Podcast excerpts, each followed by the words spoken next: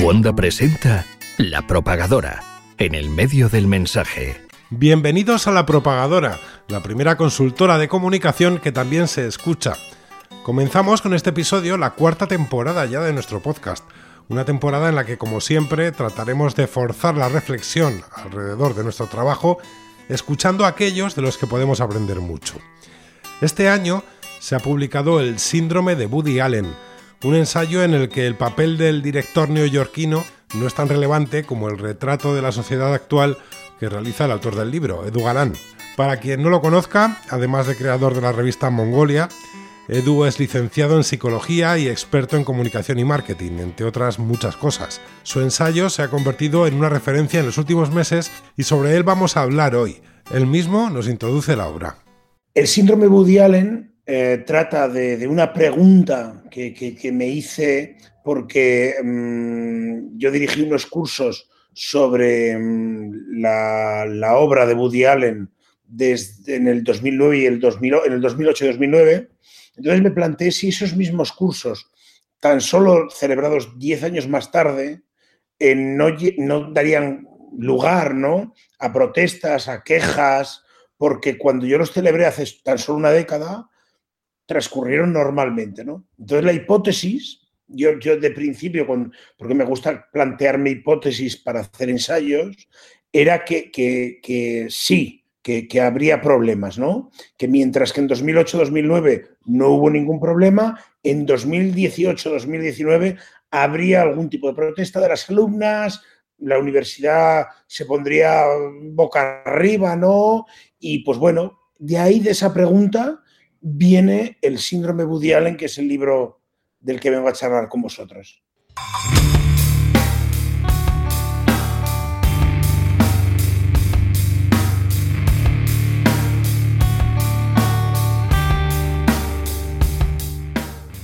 Partiendo de la hipótesis que nos ha contado, Edu elabora un retrato de la sociedad y las dinámicas que la rigen hoy en día. Lo mejor es obviamente leer el libro. Nosotros ya lo hemos hecho y después, como es amigo, hemos tenido el placer de conversar con él en una charla que no nos engañemos ha sido la excusa perfecta para comenzar esta cuarta temporada de nuestro podcast. Vamos a escucharla. Edu Galán, ¿qué tal? Hola, ¿cómo estás, Chema? Bien, bien. Aquí dispuestos a hablar un rato de lo que hemos leído en el síndrome de Woody Allen. Un, retrato bastante, bastante cercano a lo que tenemos muchos en, muchos en la cabeza de lo que está pasando en la sociedad actual. Comenzamos este podcast hace como tres años con un capítulo que, dedicado a cómo en el terreno de la comunicación las emociones estaban ganando por goleada claramente a la razón. Ahora eh, no ha pasado mucho tiempo, pero la victoria de las emociones parece directamente por caos. Eh, hemos anunciado definitivamente a largo plazo en favor de la recompensa inmediata mm. sentimental. Yo, te diría mm, que, en el caso de la comunicación o de la publicidad siempre ha estado muy anclado. Esto se ve muy bien en Mad Men, ¿no? En las emociones. O sea, que, el campo de, de, hecho de ahí es donde sale mi, mi tesis, ¿no? Que en el campo de la comunicación y de las y del todo lo que implica, ¿no? Que esto, claro, que es la publicidad, que es el marketing, que bla, bla, bla, bla, bla, bla, ¿no? Em, creo que todo eso siempre ha estado muy anclado, em, especialmente en esta época que desde los años 50, 40, que se empieza a descubrir que la, que la mejor venta de los productos es a través de la emoción, porque mientras que los productos tienen una fecha de caducidad que puede llegar a ser amplísima, la emoción suele ser muy cortoplacista. Esto, esto provoca, pues bueno, los, los, franquiciados, la historia esta maravillosa de, por poner ejemplos característicos, ¿no? La historia maravillosa de Ray Kroc, que, le compra la, marca a los McDonald's, simplemente por, no porque no supiese eh, hacer lo mismo que ellos, sino porque Ray Kroc, el Kroc, eh, no sonaba igual que el McDonald's la película, la película El fundador es asombrosa. ¿no? Entonces yo creo que, que en la comunicación y el marketing eso, eso ocurre pues, porque tenía que ocurrir. No, o sea, yo creo que a partir de los 60 cada vez es más evidente. Ahora, que todo ese proceso em, comience a trasladarse y a corroer eh, cosas, digamos, que un poco tratabas de evitar que, que estuviesen a merced de, digamos, de la misma forma de comprarse un jersey como puede ser, em, digamos, eh, la culpabilidad de alguien, ¿no? La culpabilidad penal, ¿no? Que sea como comprarse un jersey, pues por, porque me gusta o no me gusta. Pues esto, este es el gravísimo problema, ¿no? Que digamos esos, esas, esas maquinarias de marketing y comunicación que a mí me parece, pues bueno, porque es el mercado, ¿no? Como diría Rodrigo Rato, ¿no? Em, porque que, están bien para los que nos dedicamos a la comunicación y el marketing y que se pueden, que puedes utilizar para vender, que todo el Estado se, se corroa con eso, yo creo que es, como digo en el libro, es muy peligroso, ¿no? ¿Y hasta qué punto crees que han influido los nuevos medios, las redes, las pantallas, en configurar esa actitud y en escalarla a todo el mundo? O sea, ¿no te da la sensación de que de repente el que cualquiera vea sus palabras escritas en una pantalla le da una dimensión que hace que traslade esa dinámica de la que hablábamos de mm, básicamente publicidad de los años 60 a, cualquier tipo de discurso. Claro, claro, claro, es justamente eso. O sea, la, digamos, esto que decía Carl Sagan en la última entrevista que hizo, que, que eh, a veces se llega a puntos, ocurrió con la imprenta, ¿no? Que la tecnología es, es muchísimo más avanzada que la comprensión de, de hacia dónde te va a derivar, ¿no? Sea, pero esto ocurrió con el ferrocarril, ocurrió con, la, con la imprenta y ahora yo creo que está ocurriendo a grandísimos niveles. Es decir, es muy probable que en 100 años, como ocurre ahora, como nos ocurre a nosotros con los inicios, digamos, de la radio, con los inicios de la televisión, nos parezca ridículo cómo estamos utilizando las, las redes, ¿no? Y creo que las redes se están utilizando para amplificar aún más este proceso y como ha sido una tecnología que creo que, al igual que la, imprenta, tardó muchísimo tiempo en generalizarse, eh, o incluso la impresora, la idea de la impresora, ahora se ha generalizado, digamos que cualquiera tiene dinero para, cualquiera, pues hablemos en la, en la sociedad occidental, ¿eh? porque bueno, eh, cualquiera tiene dinero para comprarse un, un, ordenador o una impresora, ¿no? Pues esta tecnología se ha generalizado, o un móvil, esta tecnología se ha generalizado a tal nivel que, mm, que ha fomentado esa, esa, exacerbación de la que yo hago en el libro del yo, del creerse en el centro de la realidad simplemente porque tienes una herramienta que sirve para hacerte creer que estás en el centro de la realidad, cuando por tener un móvil y sacar una foto al vecino no eres la Stasi, ¿entiendes? Para hacer la Stasi tienes que montar algo un poco más grande que comprarte un puto Ericsson. ¿Y no crees precisamente que, hay cierta contradicción en el sentido de que todo el mundo se cree único, ¿vale? Y esa, exaltación del yo existe. Los propios modelos ahora de comunicación te llevan a una hiper, hipersegmentación eh, casi atómica, ¿vale? ¿No crees que en el fondo lo único que hace es volver a igualar a la gente, volver a nivelarla por otro lado? sí, eh, eso está perfectamente visto. Es decir, hay dos cosas que tú has apuntado, yo creo que muy bien. Que es que, primero, el, si todos somos especiales, no hay nadie especial. Esto, esto es muy. como. es obvio, pero no lo parece.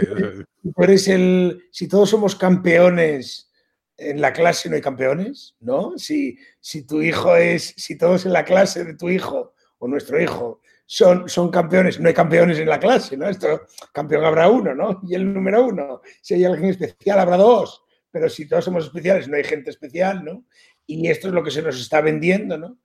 Y, que, que, que se puede aceptar esa contradicción de que todos somos especiales, todos tenemos algo especial dentro, cosa que no hay nada más falso. Es decir, a poco que entiendas cualquier algoritmo de Google o de cualquier empresa, entiendes perfectamente que, somos todo lo contrario especiales, ¿eh? que en el momento que segmentas entiendes que es muy replicable, pero replicable a un nivel de, los cerdos que matan en el matadero. ¿eh? O sea, de estas cadenas que ves al cerdo, ¡pum! mata a uno. ¡Pum! ¡pum! O sea, que es terrorífico, pero a la vez está muy bien. O sea, es todo tal. Y luego hay otra cosa que, que tú marcas que, es muy, muy, que está muy bien, que es con la hipersegmentación del, mercado, se produce una cosa que yo creo que muy contradictoria, ¿no?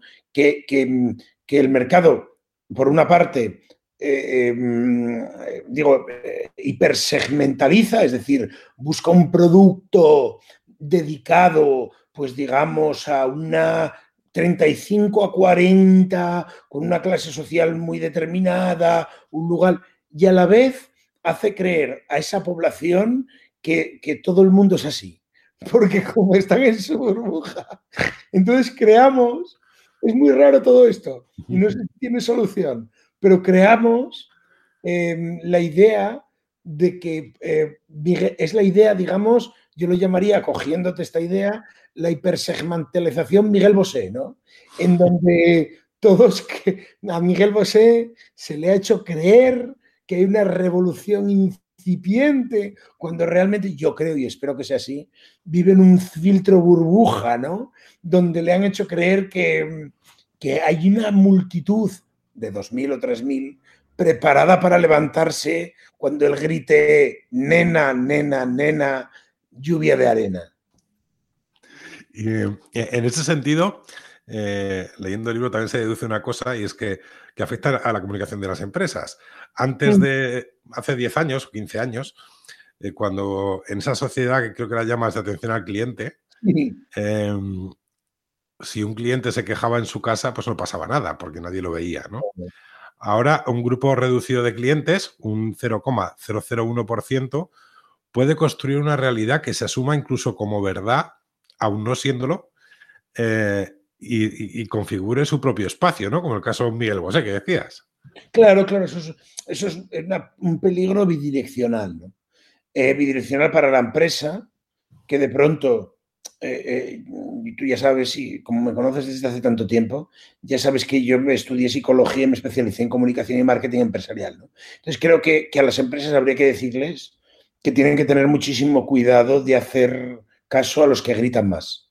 Esto, esto es un gravísimo problema en el que caen una y otra vez, una y otra vez. Y, mm, a los que gritan más, habría que decirles que a quien, por lo que tienen que gritar, no es porque una empresa de contenidos eh, pues ponga una ficción antidisturbios o hay millones de ejemplos que les molesta, sino porque a una empresa de contenidos está controlada por un banco multinacional que no paga los impuestos en su país, ¿no? Entonces, yo creo que aquí estamos todos equivocados con el foco, ¿no? Están equivocadas las empresas porque creo que podrían ganar muchísimo más dinero y hacerlo muchísimo mejor y están equivocados los, digamos, los que justamente como yo, yo, yo, creo que estamos inmersos en un sistema capitalista donde pues la atención es en el ser humano pero en, el, digamos, el cliente se le hace creer al cliente que, es lo principal, y eso es mentira, porque no influye absolutamente nada en las decisiones empresariales de la empresa. Y, pero yo, por mucho que esté en ese sistema, ese sistema, el sistema capitalista, tiene un gravísimo peligro. Y creo que es un peligro brutal, que es el, el monopolio global el monopolio global, que en mi opinión representan empresas, el peligro del monopolio global, que representan empresas como Google, como Facebook y como tantas, ¿no?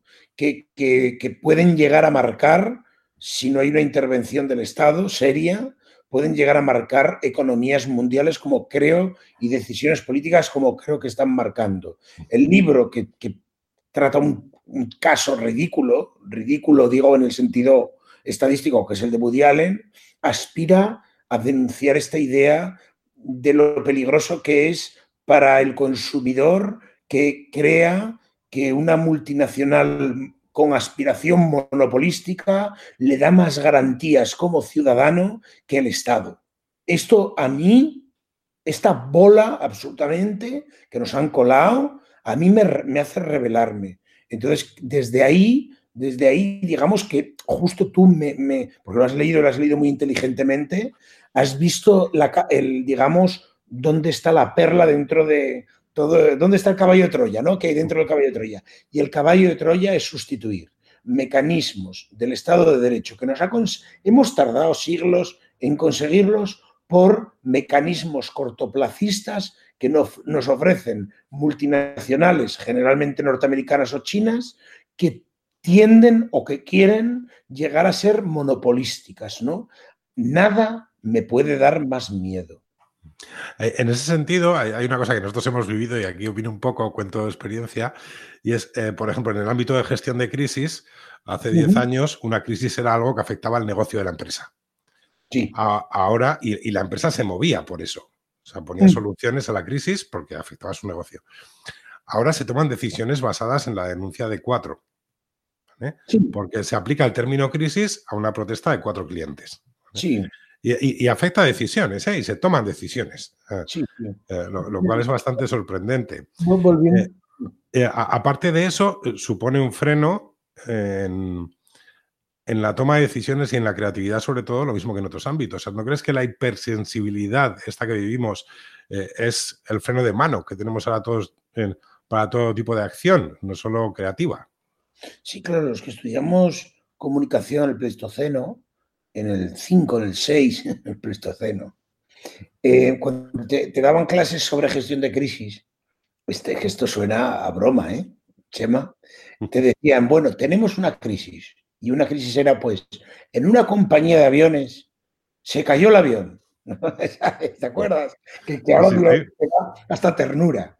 Entonces llegaba el señor allí y te decía, no, pues en el comedor de la multinacional hay salmonellosis.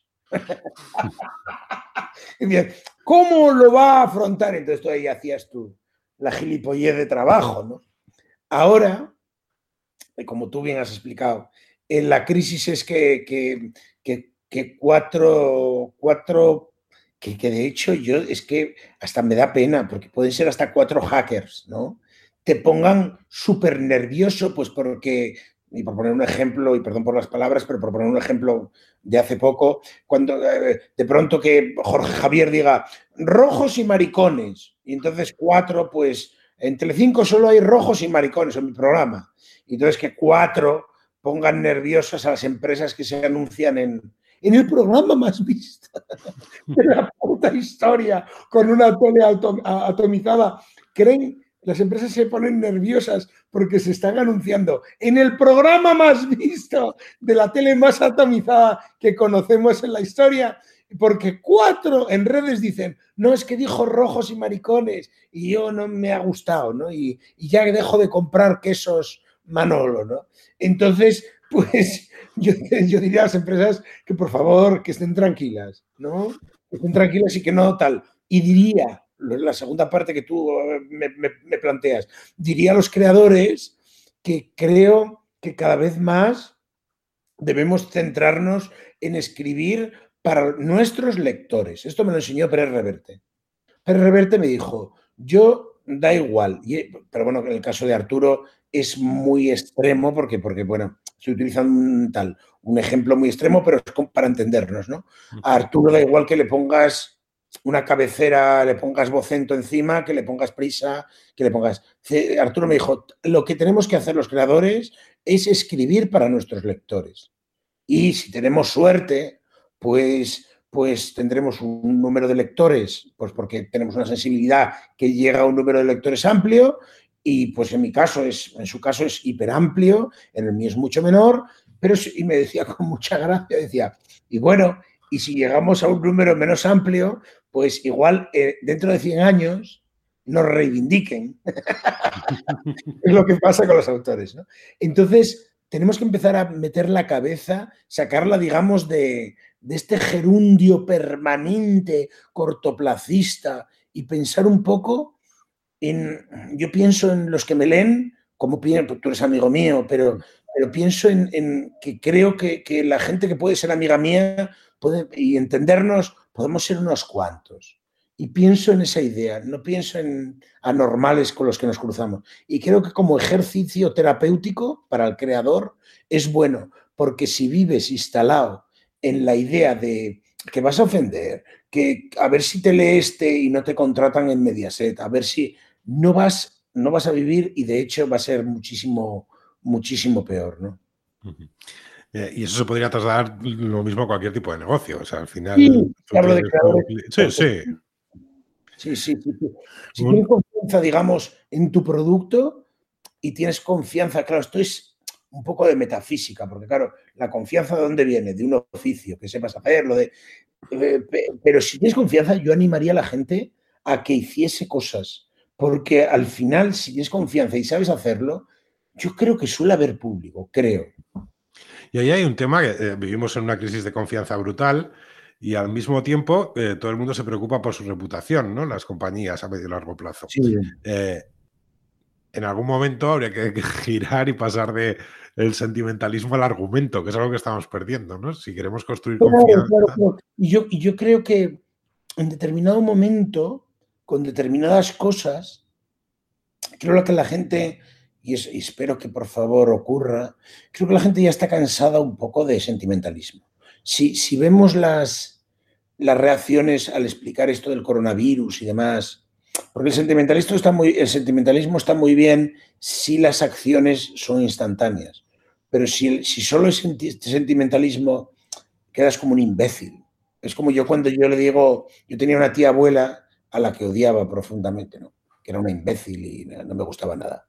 Pero claro, para no meterme en un conflicto con mi madre, que quería que yo fuese a ver a esa tía abuela, pues yo le decía, pues te quiero mucho y a ver cuándo nos vemos, ¿no? Entonces iban pasando los años con ese discurso, ¿no? Entonces mi tía abuela un día que le dijo a mi madre, tu hijo es un cerdo integral, es un cerdo que me dice que me quiere mucho, pero no me viene a ver nunca, ¿no?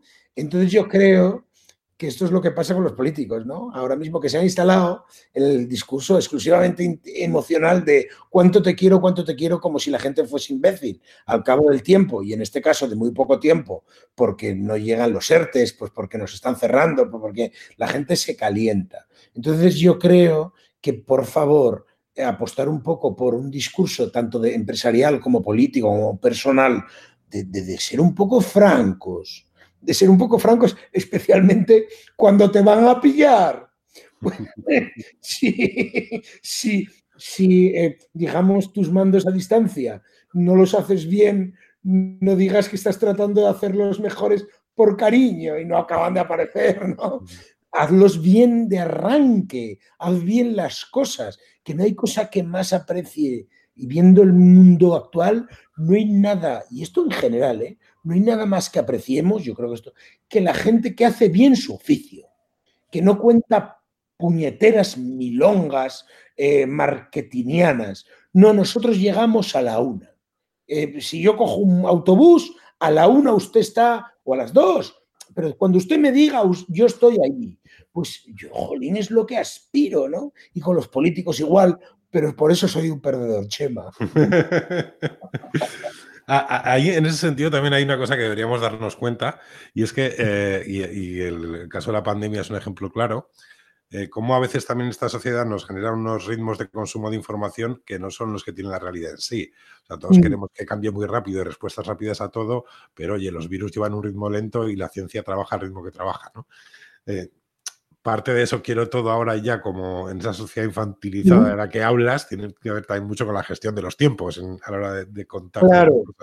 Es que mm, el, problema de esta, el problema de esta sociedad infantilizada que, que, va de, digamos, cuando se le da primacía al yo, como ocurre con los niños, no hay nada, no hay ningún yo mayor que el de un niño pequeño, ¿no? Pues porque, de hecho, de ahí cuando tiene un hermanito, ¿no? Esta historia estupenda de, de Delibes, ¿no? Que tú controlas del príncipe destronado, ¿no? Eh, o tantos, ¿no?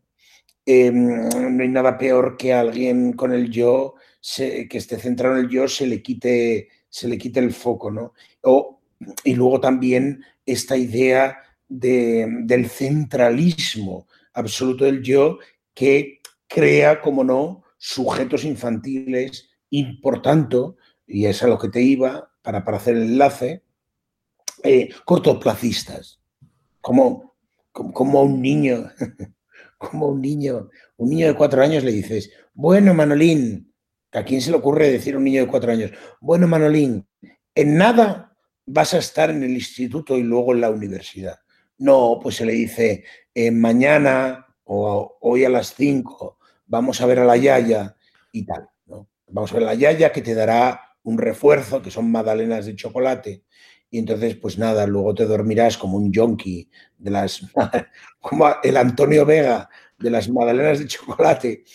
Pero lo que está bien, para un niño de cuatro años, ¿no? yo no, no, digo que se haga de otra forma porque creo que a los niños hay que engañarlos hasta un cierto punto, hasta que cumplan una cierta edad y tratar de sociabilizarlos. Lo que está bien para un niño de cuatro años es absolutamente aberrante, improcedente para una sociedad adulta, ¿no?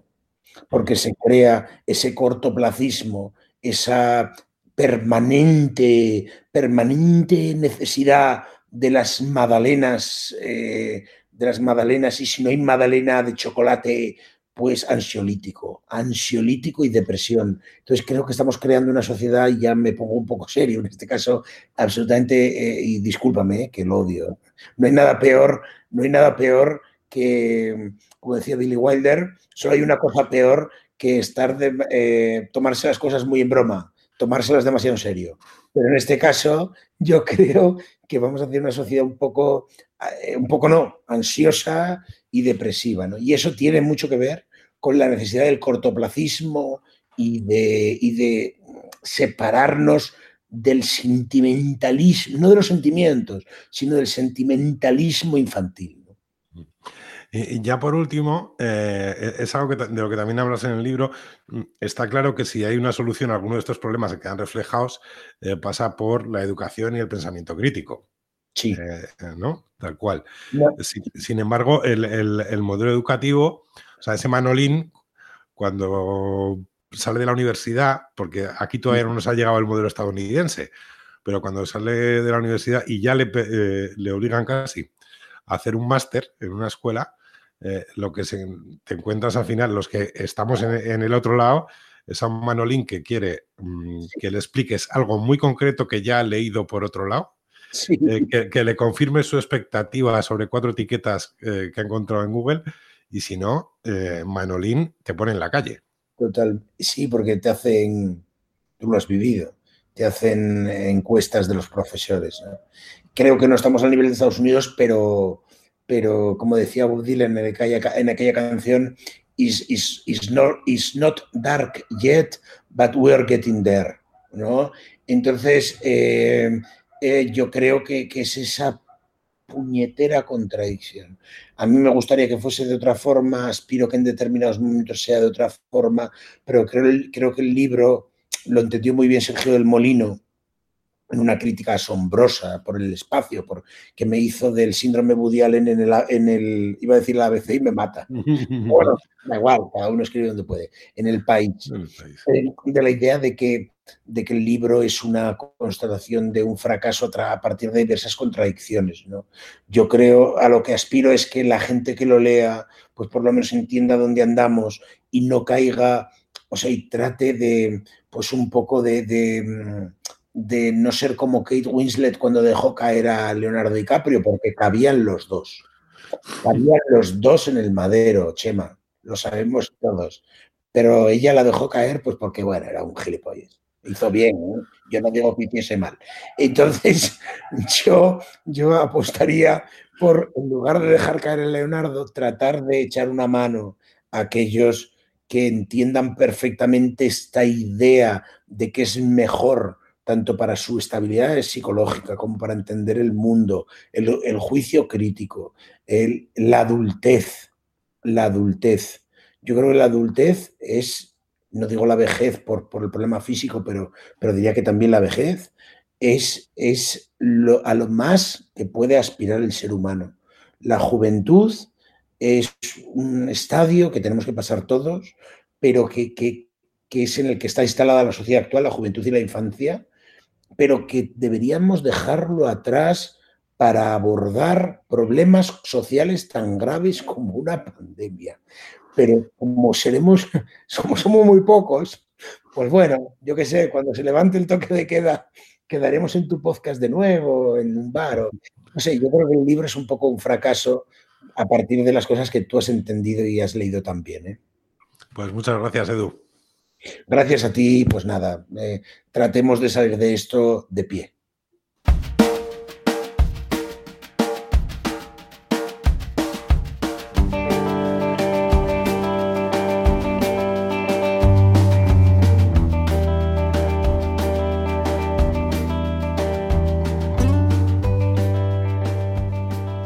Y hasta aquí este primer episodio de nuestra cuarta temporada ya en el podcast de la propagadora. Volveremos en breve si es que el resto del trabajo nos lo permite. Prometemos no desaparecer tanto tiempo, así que nos escuchamos en próximas entregas. Recuerda seguirnos a través de Conda o de tu aplicación de podcast favorita. Un saludo y muchas gracias por estar ahí.